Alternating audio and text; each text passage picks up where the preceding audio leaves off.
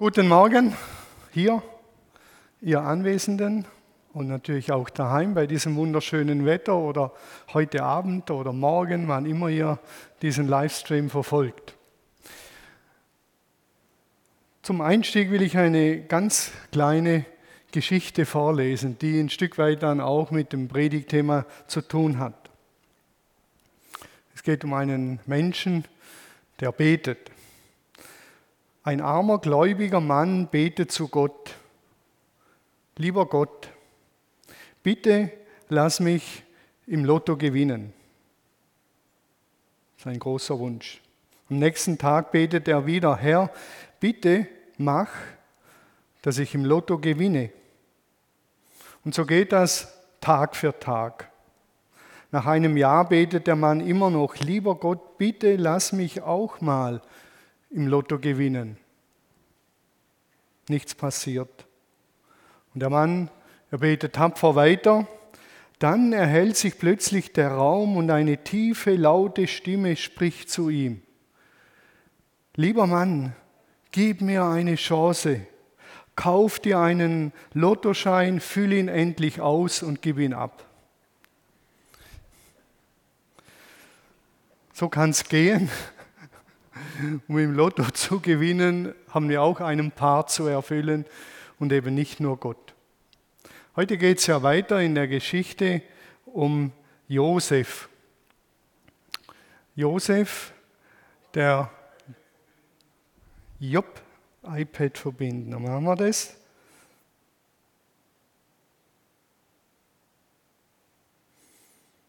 Wenn das mitmacht. Das verweigert sich, dann hätte ich gern den. Jetzt kommt's. Sehr gut. Danke. Ihr seht die Überschrift für Gottes Treue gestraft. Und gerade haben wir das Lied gesungen, lass mich treu sein, dir treu sein bis in den Tod. Und dann kommt so eine Predigt und so eine Überschrift und die lautet, für Gottes Treue gestraft. Ja, was sollen wir jetzt tun? Treu sein, gestraft werden. Wir werden sehen, wie die Geschichte weitergeht. Der Andreas hat kurz erwähnt, um was es beim letzten Mal ging. Es ging eben um diesen Josef, die Einstiegsgeschichte aus dem ersten Buch Mose Kapitel 37, um diese, man könnte schon sagen, schillernde Figur. Es war kein ganz gewöhnlicher dieser Josef, so wie er aufgetreten ist und was er gesagt hat.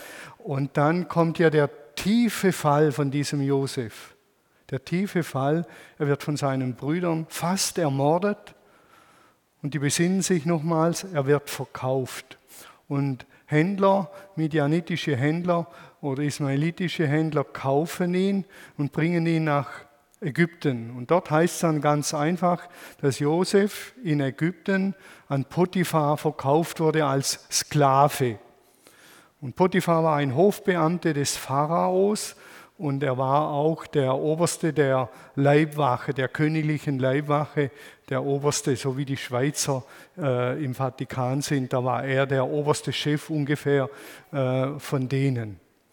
Und in das Haus und das Riesenanwesen dieses einflussreichen und wohlhabenden Mannes wurde Potiphar verkauft. Und dann geht die Geschichte rasant weiter. Und äh, wir lesen dann ganz einfach, Potiphar bevorzugte Josef vor allen anderen Sklaven. Jetzt geht das Elend schon wieder irgendwie los. Da ist ein Riesenstab von Sklaven für allerlei Dinge. Und jetzt wird dieser Josef wieder bevorzugt. Wie zu Hause wurde er von seinem Vater bevorzugt. Er war der Lieblingssohn. Es geht gerade so weiter und machte ihn zu seinem persönlichen Diener. Er setzte Josef zum Hausverwalter ein und vertraute ihm seinen ganzen Besitz an, sein ganzes Anwesen, alles hat er ihm anvertraut. Ein rasanter Aufstieg nach dem Fall in den Sklavendienst hat sich Josef, könnte man sagen, extrem hochgearbeitet. Und die Arbeiten, so lesen wir im Haus, waren erfolgreich. Josef war ein erfolgreicher Mann.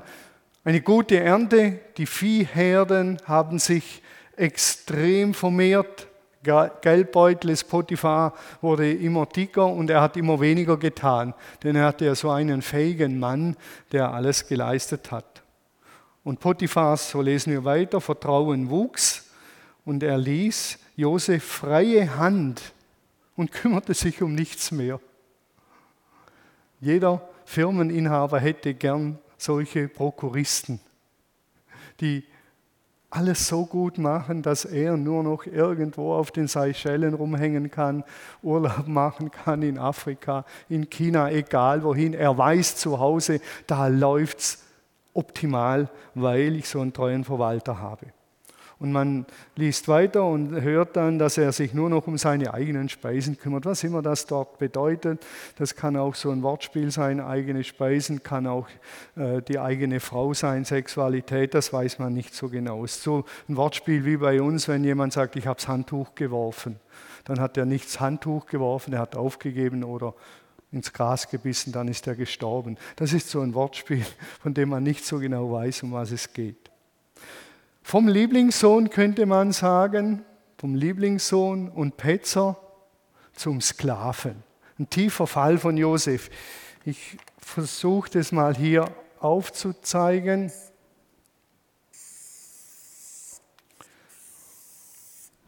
Das wäre so die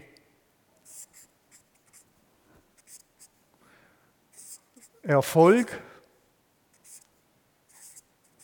Erfolgachse und das ist natürlich die Zeit. Josef hier unten bei Null als Sklave macht einen fulminanten, in relativ kurzer Zeit einen fulminanten Aufstieg, dieser Josef. Er steigt extrem schnell auf, eben zum ersten Mann im Hause dieses einflussreichen Potiphar. Und es ist interessant zu sehen, dass er wie immer näher an den Pharao heranrückt, nur als Vorbemerkung. Wäre vielleicht so eine äh, Karriere wie vom Tellerwäscher zum Millionär. Wir werden sehen, Josef vermehrt ja nicht seinen Reichtum, sondern den von Potiphar. Die Frage ist natürlich, wie ist das möglich? Der ist doch eigentlich ein ganz armer Sack wäre fast um ein Haar von seinen Brüdern ermordet worden. Dann wird er verkauft. Es ist ja ein Trauma, eine traumatische Erfahrung. Furchtbar, schlimm. Der ist eigentlich die nächsten zehn Jahre blockiert, dieser Mensch, und kann eigentlich nur noch zehn Jahre seine Vergangenheit aufarbeiten, würden wir heute sagen. Ich überziehe ein bisschen. Das Interessante ist, dass in dieser Geschichte null psychologische Deutung vorkommt. Null. Da gibt es keine psychologischen Interpretationen. Es wird einfach beschrieben. Und als ich die Geschichte so gelesen habe, habe ich gedacht, ja, ist das mal schön. Man liest so eine Geschichte und wie sich die entwickelt und entfaltet. Keine psychologischen Deutungen, kein Trauma, das aufgearbeitet werden muss, kein ADHS, kein AS, irgendwas, gar nichts. Wir hatten diese Woche, letzte Woche Besuch von unserer Tochter, die ja Sonderpädagogin ist. Und sie hat gesagt, manchmal weiß ich nicht, ob es noch so ganz gewöhnliche Kinder gibt. Die spielen, die rumtollen, die Blödsinn machen, die über die Stränge schlagen. Bei jedem Kind wird irgendeine Diagnose inzwischen fast bei jedem festgestellt.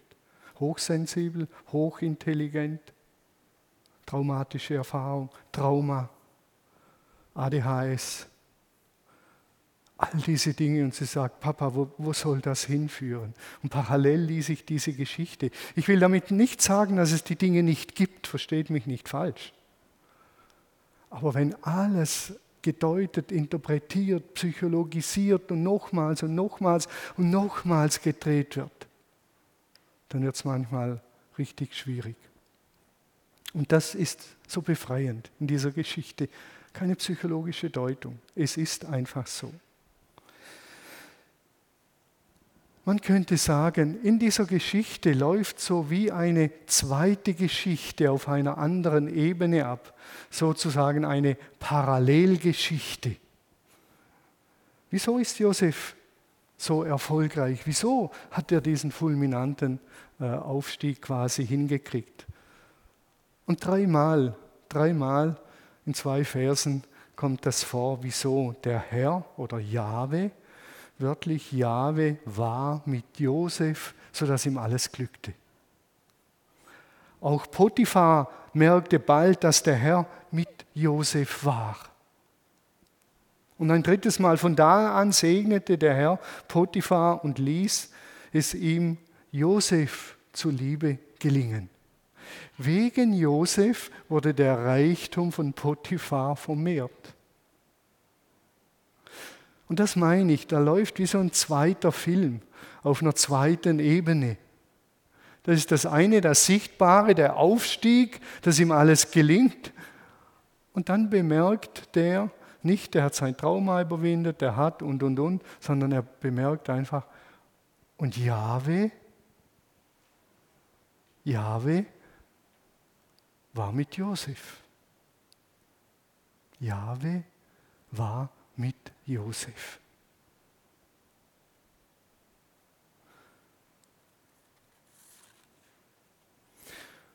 Wenn wir hier lesen und Jahwe war mit Josef, dann bedeutet das nichts anderes als er segnete ihn.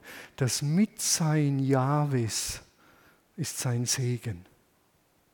Wenn es heißt, Jahwe war mit Josef, dann heißt das, und er war mit seinem Segen bei Josef. Er segnete ihn. Es gibt dieses alte Sprichwort, das heute vielleicht belächelt wird, an Gottes Segen hat es früher geheißen, ist alles gelegen. An Gottes Segen ist alles gelegen. Und das wäre hier so ein Grundgedanke, weil Jahwe mit Josef war. Und höchst interessant ist, dass nicht Josef seinen Reichtum vermehrt, sondern eben, wie ich es gesagt habe, der Reichtum Potiphars wird vermehrt. Josef bekommt nur Ansehen, eine höhere Stellung. Der Ausländer, Josef ist ja Ausländer, ist ein Hebräer in Ägypten. Und ein Viehhirte und Viehhirten haben in Ägypten wenig gegolten. Es war ein Land mit Ackerbau. Die Viehhirten, das sind so Menschen zweiter, dritter Klasse. Und genau dieser Viehhirte wird vorgesetzt und Gott ist mit ihm. Ihr erinnert euch vielleicht an diese Folie vom letzten Mal, wie alles beginnt, Gottes gute Schöpfung. Gottes gute Schöpfung, 1. Mose 1 und 2. Und dann kommt ja das menschliche Chaos und die Arroganz, die alles zerstören in Genesis 3, also 1. Mose 3. 1. Mose 3, 1 bis 11 wird beschrieben, was ein Mensch und Menschen anrichtet, die sich von Gott lösen was für ein Chaos daraus entsteht. Das lesen wir in den Kapiteln 3 äh, bis 11. Und dann beginnt Kapitel 12 die Geschichte von Abraham, Gottes Beginn einer Lösung, um das Chaos wieder zu beenden. Und welche Verheißung bekommt Abraham? Abraham, der große Stammvater, er bekommt die große Verheißung, du sollst zum Segen werden für alle Menschen, für die ganze Menschheit. Durch dich sollen gesegnet sein alle. Und das erlebt zeichenhaft, nicht vollendet, Potiphar. Durch Josef wird er, der Heide der Ägypter, gesegnet. Das sind die ganz großen Linien in dieser scheinbar popligen Geschichte. Da erfüllt sich was. Er wird gesegnet. Potiphar durch Josef, so wie es Gott dem Abraham verheißen hat. Ich könnte sagen, Halleluja, das sind God Stories. Und das sind wirkliche God Stories, tolle Geschichten, die sollten eigentlich weitererzählt werden. Das sind wirkliche God Stories. Das Schöne an dieser Geschichte ist, dass sie so natürlich, übernatürlich daherkommt. Dieser Josef arbeitet ganz normal, so wie der eine betet, der arbeitet ganz normal, aber da kommt eine übernatürliche fast unmerkliche Kraft ins Leben von diesem Josef und die lässt sein Leben und das Leben der Menschen um ihn herum aufblühen, regelrecht aufblühen. Deshalb natürlich übernatürlich. Der Mann, der um den Lottogewinn gebetet hat, ist die eine Seite, aber er muss ihn auch ausfüllen, das muss er tun. Das tut Gott nicht für ihn. So ist es in unserem Leben. Gewisse Dinge müssen wir tun, die tut Gott nicht für uns. Aber andere kann nur er tun und die tut er. Wenn das Zusammenspiel zwischen ihm und uns gut ist. Und das Zusammenspiel zwischen Josef und Gott war offensichtlich gut. Josef hat seinen Part erfüllt, war ein tüchtiger, aufrichtiger Mensch und Gott hat seinen Part erfüllt und der Segen ist geflossen. Die Geschichte geht aber weiter. Von diesem Josef wird gesagt, dass er sehr schön war. Sehr schön. Schön an Gestalt und hübsch vom Angesicht. Ein, würde man sagen, Bodybuilder ein bisschen heute, kräftig, schön gebaut, schöne Augen. Ihr seht hier einen Israeli, so einen richtig schönen Hebräer. Ich weiß, da kann ich nicht mithalten, aber ich bin ja auch schon dreimal so alt wie Josef zu der Zeit war. Josef war vielleicht 20.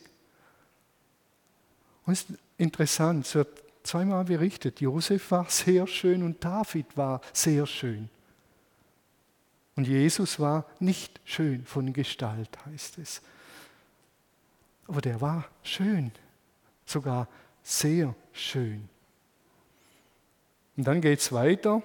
Darum hatte auch Potiphars Frau mittlerweile ihre Augen, wörtlich, ihre Augen auf Josef geworfen. Also nicht nur ein Auge, wir sagen ja, ich habe ein Auge damals auf Regina geworfen, eins, das andere habe ich mal noch behalten, dass ich noch einigermaßen klar sehe. Und hier, er hat beide Augen, hat sie auf Josef geworfen. Man sich vorstellen, rausgenommen und zu Josef geworfen. Und jetzt waren sie bei Josef. Und weil sie die Augen auf ihn geworfen hat, kam der Gedanke und sie hat zu ihm gesagt, schlaf mit mir, schlaf mit mir, Josef, du schöner, wunderschöner Jüngling. Aber Josef weigerte sich. Du weißt doch, mein Herr braucht sich im Haus um nichts zu kümmern. Alles hat er mir anvertraut. Ich habe genau so viel Macht wie er. Nur dich hat er mir vorenthalten, weil du seine Frau bist. Da gibt es eine Grenze. Und es ist ein Anklingen an die Schöpfungsgeschichte. Gott hat den Menschen extrem viel anvertraut, die ganze Schöpfung zu bebauen und zu bewahren. Aber da gibt es eine Grenze. Von diesem Baum sollst du nicht essen. Da gibt es eine Grenze. Und Josef hat auch eine Grenze und sagt, aber da gibt es eine Grenze.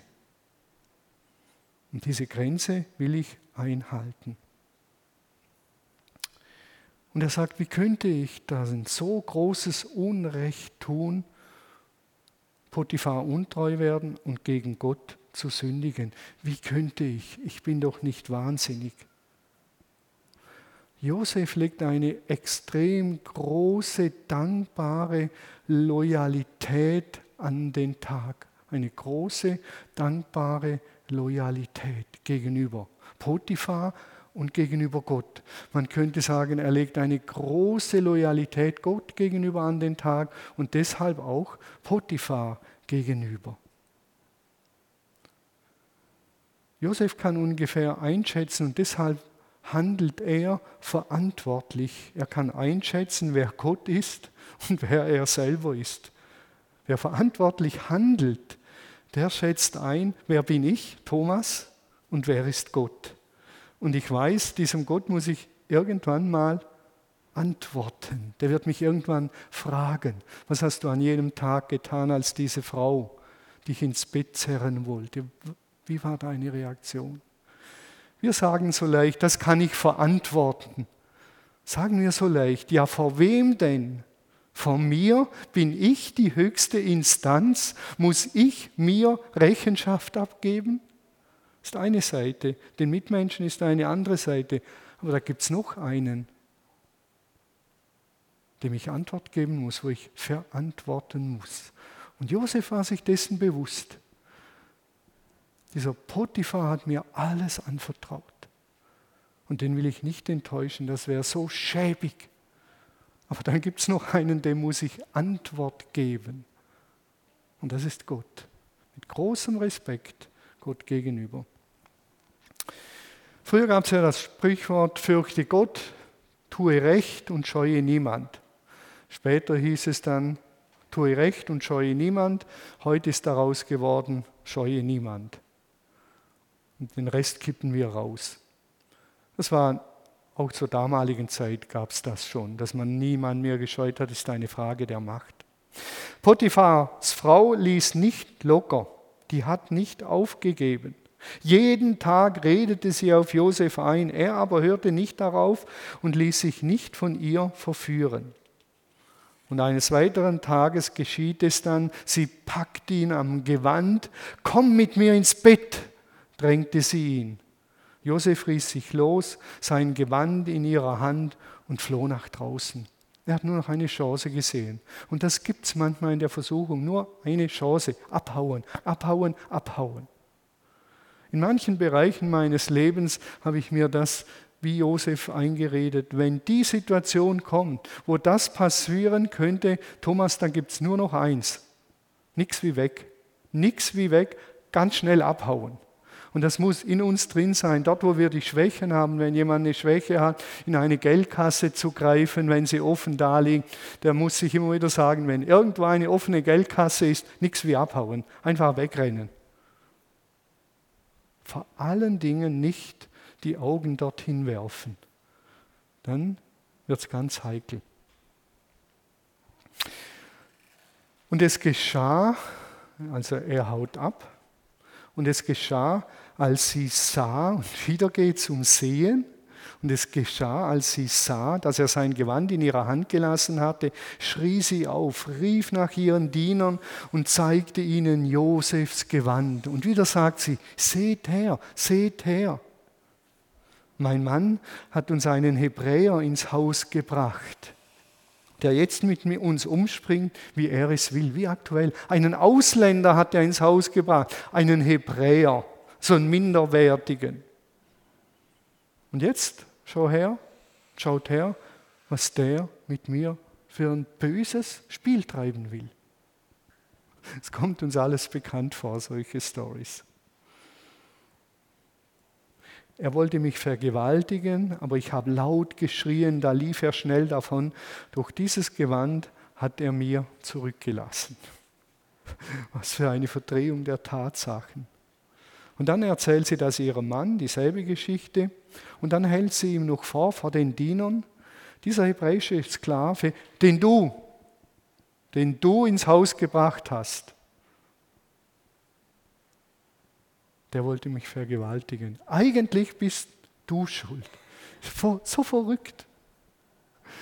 Sie dreht so ein übles Spiel und dann macht sie ihrem Mann einen Vorwurf den du ins Haus gebracht hast.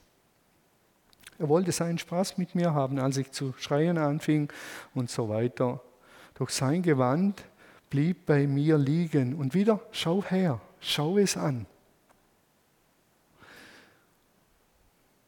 Das ist der Stoff für endlos Filme und Krimis, verschmähte Liebe. Verschmähte Liebe kehrt sich in Hass. Ich weiß nicht, ob heute Abend Tatort kommt. Ich bin Tatortgucker. Und da ist oft das Motiv verschmähte Liebe. Kehrt sich in Hass. Und jetzt kommt die Rache und die wird bitter. Rache ist nicht süß. Rache ist bitter. Für alle irgendwann.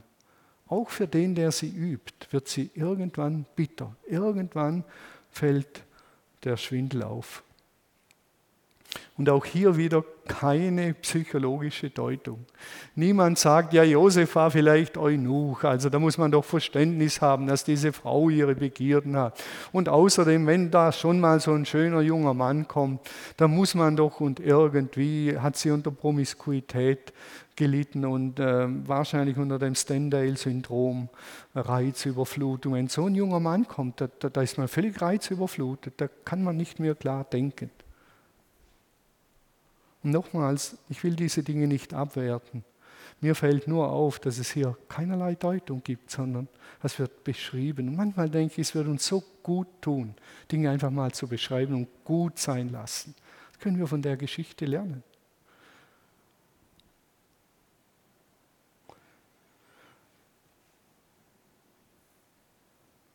Ich höre immer wieder den Satz, was macht Corona mit uns? Was macht das mit mir, wenn mein Nachbar so ein tolles Auto kauft? Was macht das mit mir, wenn die Frau meines Freundes viel reicher ist als meine? Was macht das mit mir? Und schon bin ich in der Opferrolle. Ich armer Kerl. Ich sage den Leuten immer, es macht gar nichts mit dir, Andi. Das macht nur das mit dir, was du mit dir machen lässt. Und so war es auch bei Josef. Kann sein, ja, was macht das mit Josef? Das macht mit ihm das, was er mit sich machen lässt, nämlich nichts. Er hat sich verweigert. Und er hat eine Erfolgsgeschichte geschrieben. Das Ganze hat mit Sehen angefangen. Sie sah den schönen jungen Mann, das ist interessant, das Wort sehen und sah kommt ganz oft vor. Eva sah die Frucht am Baum und dachte, dass es gut wäre, davon zu essen. Mit dem Sehen fängt es an. Ich war, abends bin ich ab und zu auf Facebook unterwegs und da wurden auf einmal Think-Schuhe gezeigt. Think-Schuhe mit Naturkautschuk-Sohlen. Das muss man sich vorstellen. Die erscheinen. Und ich habe sie gesehen. Und ich habe sie größer gemacht. Und beide Augen habe ich darauf geworfen. Nach zehn Minuten bin ich dann weiter in Facebook, den anderen Abend wieder auf Facebook und die Herren Algorithmen, die haben mir geholfen, dass ich die Schuhe gleich wieder gesehen habe. Trotz Lockdown musste ich diese Schuhe kaufen. Ich rufe ihn singen an im Schuhhaus, ob ich vorbeikommen kann. Die haben nur Think-Schuhe. Und er sagt, die Größe haben wir nicht. Knabengröße, so ein Elend. Zum Glück wurde meine Tochter mir behilflich und hat mir die Schuhe, die ich mehrmals gesehen habe, gekauft. Hier sind sie. Think. Gesehen, nochmals gesehen, ein Auge drauf geworfen, zwei Augen drauf geworfen und dann natürlich gekauft. Und das Faszinierende ist hier, ich weiß nicht, ob ihr es erkennen könnt. Rot, pinke. Das ist der Ende des Schnürsenkels, wenn der aus Metall ist, eine schöne Farbe hat. Das nennt man pinke. Habe ich mir heute Morgen sagen lassen. Von der Maria, die es jetzt filmt. Gesehen, ein Auge draufwerfen, zwei Augen draufwerfen und dann muss man es haben. Ihr merkt, das Sehen ist gar nicht so harmlos. Darum wird es in dieser Geschichte eine Randbemerkung immer wieder betont. Und jetzt sieht sie, sie sieht, heißt es wieder, sie sah und hatte sein Gewand in der Hand. In meiner Hand haben in meiner Hand haben, ist im Hebräischen, auch im Deutschen, ein Begriff für in meiner Gewalt haben. Ich habe den in meiner Hand, heißt, ich habe den in meiner Gewalt. So, ich sehe das Gewand und dann sagt sie, ich habe das Gewand in meiner Hand, so jetzt habe ich den Josef in meiner Hand. Und jetzt geht es weiter. Ich habe ihn in meiner Hand, in meiner Gewalt. Sein Geschick habe ich in meiner Hand. Das Interessante in dieser ganzen Geschichte ist ja, wieder ist Josefs Kleid sozusagen das Corpus Delicti, das Beweismittel. Im ersten Fall Beweismittel, als er von einem Tier gefressen wurde. Jetzt ist wieder das Gewand das Beweismittel. Und dann kommt das enorm hinterlistige Verhalten dieser Frau geht weiter. Nichts gegen Frauen, Männer, genügend Männergeschichten, die genauso bescheuert sind. Nicht, dass wir uns da falsch verstehen. Da hat er uns einen Hebräer ins Haus gebracht. So bringt sie die Hausleute auf ihre Seite und verbündet sich mit ihnen gegen Potiphar. Und Potiphar kann gar nicht mehr anders, als diesen Josef zu verurteilen, weil wenn er ihn nicht verurteilen würde, wer, würde er sagen, seine Frau ist eine Lügnerin. Das ging noch, aber somit auch das ganze Gesinde ist auf der Seite der Frau, weil sie diesen Ausländerhass schürt. Sagt dieser Hebräer, den mein Mann gebracht hat. Und er kann gar nicht anders, als zu reagieren. Und Josef, der hier oben war, der hier oben war, erlebt auf einmal, dass das Mitsein Gottes keine glatte Bahn ist, keine ebene Straße, keine Straße, die schnurstracks den Erfolg nach oben geht. Und es erfolgt ein tiefer Fall. Josef landet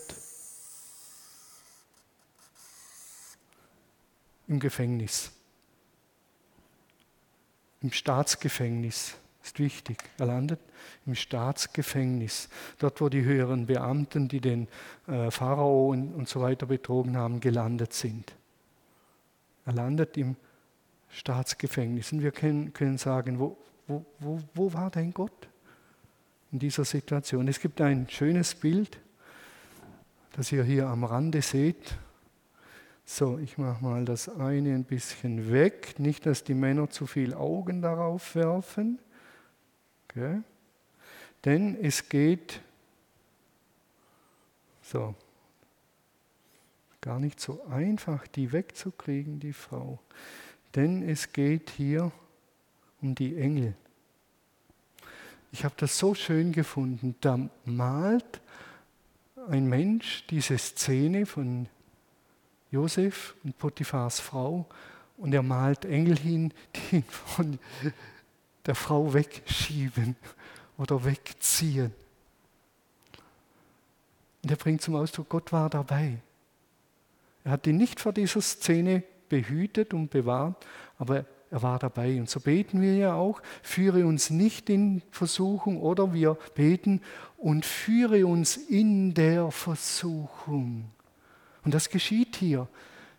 Josef wird in der Versuchung in die richtige Richtung geführt. Ich finde das so schön. So richtig treffend, passend, tiefsinnig. Wir dürfen nicht meinen, es geht immer bergauf. Es geht manchmal rasend bergab ins Gefängnis. Josef muss ins Gefängnis aufgrund von Intrigen, aufgrund von Lügen, die über ihn verbreitet werden. Aber Gott, davon bin ich überzeugt, war da. So wie es dieser Zeichner, dieser Maler darstellt. Vielleicht kennen manche von euch das, das ähm, Buch Die Hütte, wo ein junges Mädchen ums Leben kommt. Und der Vater begegnet Gott und er stellt die entscheidende Frage und sagt, Gott, warst du mit Tränen in den Augen, Gott, warst du dabei, als sie ermordet wurde? Warst du dabei? Das ist die entscheidende Frage. Wo warst du? Ich habe letztes Mal kurz erwähnt vom Tod unserer Tochter. Und Gott sagt, ja, ich war dabei. Ich war dort und ich habe sie getröstet. Verrückt. Da gibt es Dinge zwischen Himmel und Erde, die verstehen wir nicht. Wir sind begrenzt. Aber das Mitsein Gottes bedeutet nicht immer, im weltlichen Sinn Erfolg kann mal tief nach unten gehen. Ist und bleibt ein Geheimnis. Interessant ist, dass Josef während der ganzen Verhandlung schweigt. Er sagt kein Wort, verteidigt sich nicht, kein Wort. Kein Wort. Erinnert an Jesus. Aber einem gewissen Zeitpunkt sagt er kein Wort mehr. Ihr könnt eure Intrigen spielen, ihr könnt mich töten, ihr könnt mit mir wachen, was ihr wollt. Ihr könnt.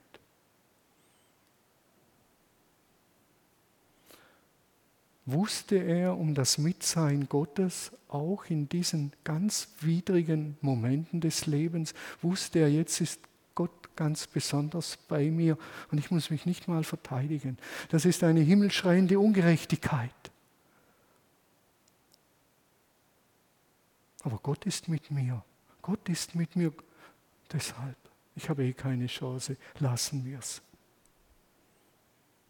Waren seine Träume so stark, dass sich eines Tages alle vor ihm verneigen werden, so wie er es geträumt hat, dass er gesagt hat, ich habe das mit sein Gottes hier erlebt und er wird wieder mit mir sein. Ich nehme es nicht in die Hand, ich lasse jetzt dieses böse Spiel mit mir treiben.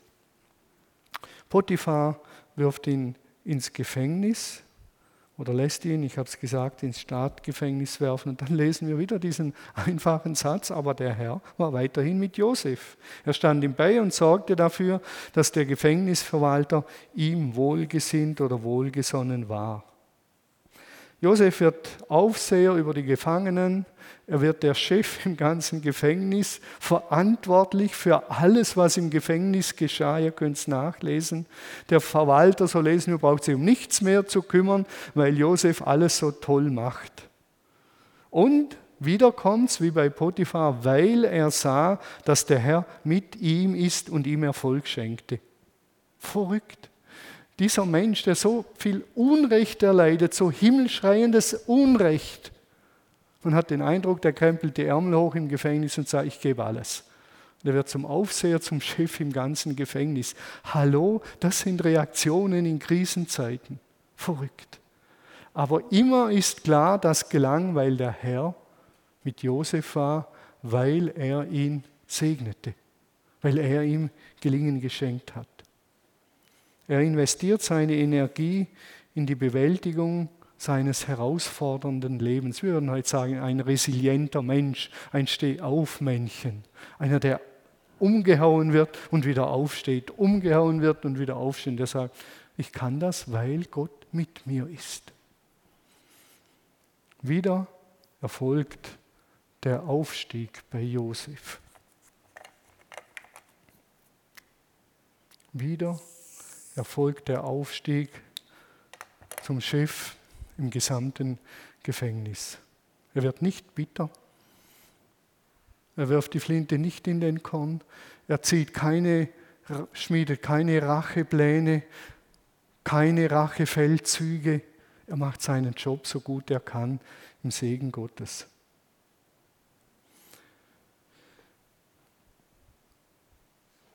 Ich glaube, Josef lässt zu, dass sein Charakter in diesen Zeiten und in diesen Zeiten veredelt wird. Ich habe letztes Mal von Nelson Mandela erzählt und wie Desmond Tutu darüber denkt. Er lässt sich läutern. In der Bibel gibt es diesen ekligen und sperrigen Satz, der heißt, der Gerechte muss viel leiden. Der Gerechte muss viel leiden. Der Gerechte.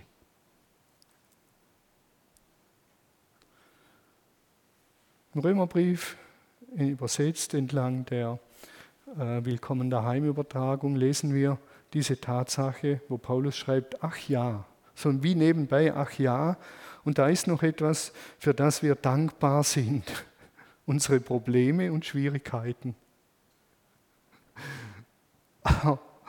oh. Verrückt.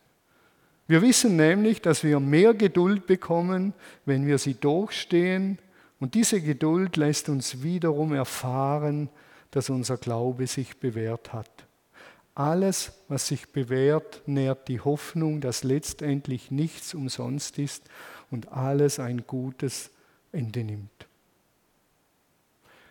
Schwierigkeiten, Herausforderungen, all die Dinge braucht es im Leben, um zu reifen, um zu wachsen. Schwierigkeiten können Menschen bitter machen oder den Charakter veredeln. Und diese Geschichte erzählt die Veredelung eines Charakters, wie ein Mensch sukzessive befähigt wird, wir werden die Geschichte weiter verfolgen, befähigt wird, wirklich groß rauszukommen und einen super genialen Job zu machen. Und dazu braucht es offensichtlich diese Tiefschläge. Und ich frage mich bei Corona, was kann Corona dazu beitragen, dass unser Charakter veredelt wird, unser Volk veredelt wird? Was könnte Gutes daraus wachsen? Es steht bei uns im Hausgang oder stand viele Jahre im Hausgang Life is like photography. Das Leben ist wie eine Fotografie. Es braucht die Negative oder eben das Negative, um sich zu entwickeln. Das ist eine tiefe, tiefe geistliche Wahrheit. Es braucht das Negative, um sich zu entwickeln. Die Frage ist nur, wenn wir im Schlafmassel hängen, wie reagieren wir? Wie Josef oder wie Jiftach, ein Richter, der sich bitter gerecht hat an seinem Volk, weil er veräppelt wurde und ausgelacht wurde. Die Geschichte, die in eine völlig andere Richtung geht, 42.000 seiner Brüder und Schwestern, Brüder müssen sterben, weil sie ihn verarscht haben. Josef, eine ganz andere Geschichte. Wir können fragen zum Schluss, war Josef erfolgreich? War Josef erfolgreich? Ich zeichne eine zweite Kurve in diese Kurve hinein. Leichter Anstieg. War Josef erfolgreich? War er erfolgreich? Ja, er war extrem erfolgreich in der Treue Gottes. Und in den Tiefschlägen macht der Erfolg, die Treue Gottes, seine Treue zu Gott einen Quantensprung. Eigentlich müsste ich darüber hinaus zeichnen. Dort wird die Bewährungsprobe gestellt. Ist dieser Mensch loyal? Man könnte auch sagen, der Erfolg eines Christenmenschen ist sein Gehorsam gegenüber Gott oder der Erfolg eines Christenmenschen ist seine Treue Gott gegenüber. Und da kann es in die Tiefe gehen, soweit es will. Er wird treu sein. Er wird gehorsam sein. Und deshalb ist er erfolgreich. Jesus sagt an einer anderen Stelle ganz einfach, trachte zuerst nach dem Reich Gottes. Trachtet zuerst nach dem Reich Gottes und nach seiner Gerechtigkeit und alles andere wird euch geschenkt. Ich weiß nicht, wo ihr zu Hause oder hier gerade steht, vielleicht da unten, vielleicht da. Die Herausforderung ist in der Josefsgeschichte, Gott treu zu bleiben, den Weg konsequent mit Gott gehen, Geduld einüben, bei ihm bleiben. Das ist Erfolg. Das ist der wahre Erfolg. Deshalb kann man sagen, Josef war ein äußerst erfolgreicher Mensch. Und in dieser Geschichte um es vorwegzunehmen, in dieser Geschichte läuft die Parallelgeschichte, die Geschichte Gottes mit seiner Menschheit. Und in dieser Geschichte, die nächsten Predigten werden es zeigen, wird dieser Mensch vorbereitet für die größte Aufgabe seines Lebens, zum Ritter für ein ganzes Volk zu werden. Es wird vorbereitet in den Tiefpunkten seines Lebens. Jetzt muss ich noch dazu sagen, nicht jeder hat das Potenzial wie Josef, nicht jeder. Das wäre eine Überforderung. Nicht jeder hat, um es psychologisch zu sagen, sagen wir es doch, die Resilienz wie Josef. Nicht jeder ist so ein Stehaufmännchen. Aber ich bin davon überzeugt, dass sich jeder und jede von dieser Geschichte inspirieren lassen kann und sagen, was wäre für mich dran? Wo müsste ich Gott mehr vertrauen? Ich fasse kurz zusammen, die Musiker kommen und dann gehen wir in den Lobpreis. Gott ist dabei. Wir sind nicht alleine. Gott ist dabei. Auch in Corona-Zeiten. Gott ist in diesen Zeiten dabei, wenn auch vielleicht inkognito, in Form von einem Engel, aber Gott ist dabei. Und Jesus ist der Garant, denn Jesus heißt ja Immanuel, sein Name ist Immanuel und Immanuel heißt Gott mit uns, Gott mit uns. Immanuel. Und jetzt mache ich einen ganz kleinen Werbeblock in den Entdeckerkurs, der startet nächsten Freitag. In diesem Entdeckerkurs wollen wir diesen Gott näher entdecken oder überhaupt entdecken sein Mitsein mit uns entdecken, seine große Geschichte mit den Menschen entdecken. Zehn Abende online werden wir miteinander diesen Gott entdecken. Und diejenigen, die sagen, ich kenne ihn sowieso schon, denen würde ich fast sagen, steig nochmals ein und lernt ihn vielleicht ganz neu kennen, so wie Josef in dieser Geschichte. Jede Geschichte hat eine Parallelgeschichte, wie im Himmel so auf Erden, wie im Himmel so auf Erden. Ist eine Vorbereitung. Jede Geschichte hat eine Parallelgeschichte, wo Gott mitgeht und im Himmel etwas vorbereitet für uns. Leiden kann als Läuterung gesehen werden und sollte als Läuterung genutzt werden, Gott treu zu sein, Gott treu zu bleiben. Und dann, was ich herzerfrischend finde in dieser Geschichte, einfach, einfach aus dem Vertrauen Gott gegenüber leben. Schon in der Bibel heißt es, die Dinge sind einfach, aber manche mögen es kompliziert. Und ich habe den Eindruck, wir verkomplizieren unser Leben derzeit extrem. Und da ist die Josefsgeschichte so herzerfrischend. Da kriegt ein Mann eine auf die Rübe, wird verkauft, kommt ins Gefängnis und mit Gott arbeitet er sich hoch. Sein höchster Wert ist, Gott treu zu bleiben. Das ist mein Prädikat. Und darüber freut er sich und lebt. Ich wünsche uns die Leichtigkeit dieses Lebens, auch in dieser Corona-Zeit. Denn da ist einer, der schreibt die Geschichte auf einem anderen Blatt. Und wir werden noch staunen, was dabei herauskommt. Vater, bitte lass mich erfolgreich sein, mitten in den Turbulenzen des Lebens dir, dir treu zu bleiben. Das soll mein Erfolg sein. Amen.